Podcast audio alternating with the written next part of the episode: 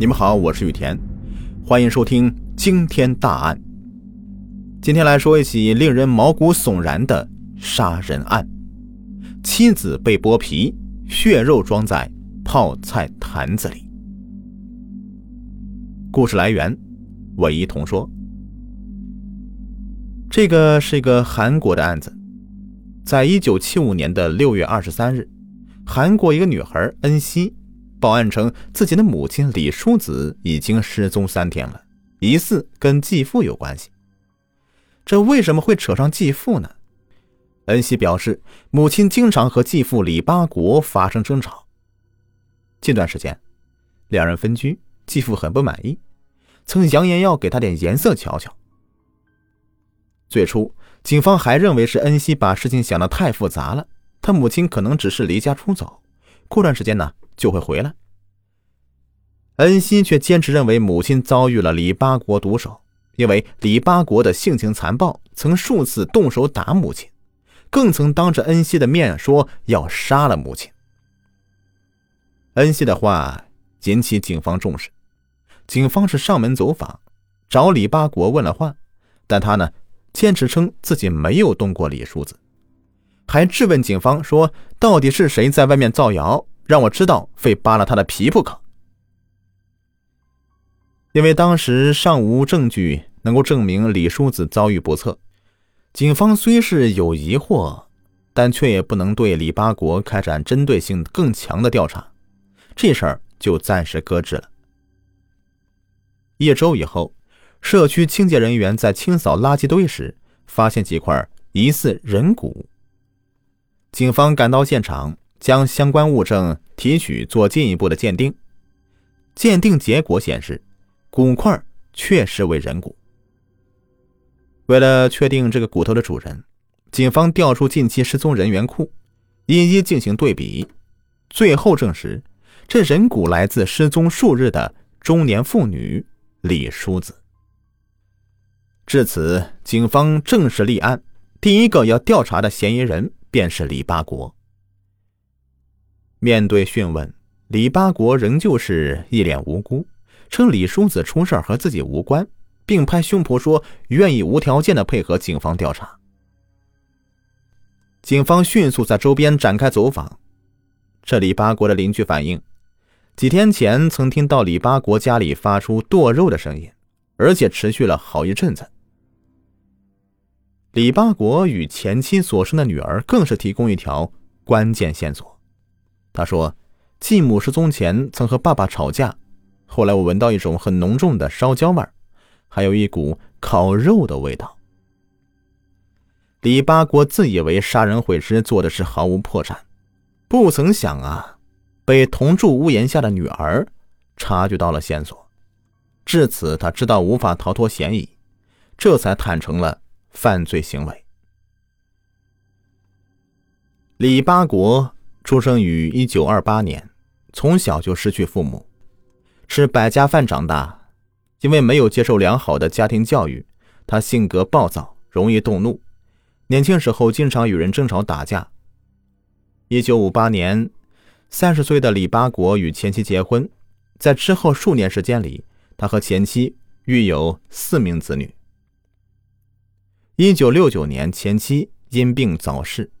养育四个孩子的重担全部都搭在了李八国身上。屋漏偏逢连夜雨，两个月以后，老板认为李八国工作不在状态，开除了他。李八国原本就尚未从丧妻之痛中走出来，又丧失了经济来源，精神受到莫大刺激，性情变得更加暴躁，经常拿几个孩子撒气，还开始四处偷盗欺诈。后来，李八国因盗窃被判入狱，法官考虑到有几个孩子尚未成年，给他判了缓刑。李八国被释放以后有所收敛，但依旧是到处晃荡，没有个正当职业。那段时间，李八国经常在各个茶馆晃荡，认识了离异的茶馆老板娘李淑子。不久以后，两人开始了同居，并于1973年9月结婚。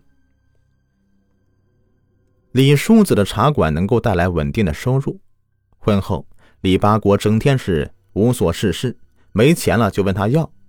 刚开始呢，他不便拒绝，每次都借了他。这后来觉得这样下去不行啊，就劝李八国要出去找工作。李八国呢，却嗤之以鼻。随着时间流逝，两人矛盾就越来越大了，争吵是家常便饭。李叔子渐渐对李八国感到失望。一九七五年六月十日，他下定决心与李八国分居。六月十九日晚上，李八国向李叔子提出恢复同居的要求，李叔子拒绝了，并声称要和他离婚。李八国见李叔子这次是铁了心了要离开自己，怒火中烧，质问他是不是在外面有人了。李叔子骂他神经病。李八国受到刺激。加之想着以后不能继续再问李叔子要钱了，热血上涌，一时控制不住自己，就将李叔子给勒毙了。杀人以后，李八国先把尸体拖到浴室中，在里面对尸体抽了两支烟以后，想好了处理办法。他先将李叔子全身的皮给扒下来，和头发一起放在铁架上焚烧成灰。再将无皮的尸体用锯子与刀切剁砍成二十多个肉块，把小肉块扔到垃圾桶里，大肉块放进了泡菜坛子。李叔子的眼珠子和内脏被切掉剁烂以后，倒入厕所，放水冲进下水道，全身骨头用哑铃敲碎，磨成粉末，混入煤灰中。第二天晚上。李八国将混有李叔子骨粉的煤灰装到水泥袋，带到离家一公里外的垃圾场丢弃，而装入泡菜坛内的鸡肉骨头则丢入了成均馆大学附近的垃圾场。抛尸完成以后，李八国十分冷静，和平常一样的吃饭、散步、玩乐。李叔子的女儿问他母亲的行踪。他一律摆手说不知道。警方找上门时，他也表现得非常淡定，就像个没事人似的，丝毫看不出什么破绽。在谈及把尸块装入泡菜坛的动机时，李八国交代，当时他气血上涌，脑袋里就产生了变态想法，准备把那些肉啊在坛子里泡上一段时间以后，拿出来像泡菜一样使用。后来脑子清醒了，又觉得无法下咽，这才又从坛中取出丢弃的。一九七七年的十一月，法庭审理认定李八国杀人罪、亵渎尸体罪成立，判处死刑。我的个乖乖，这个案子听完以后是。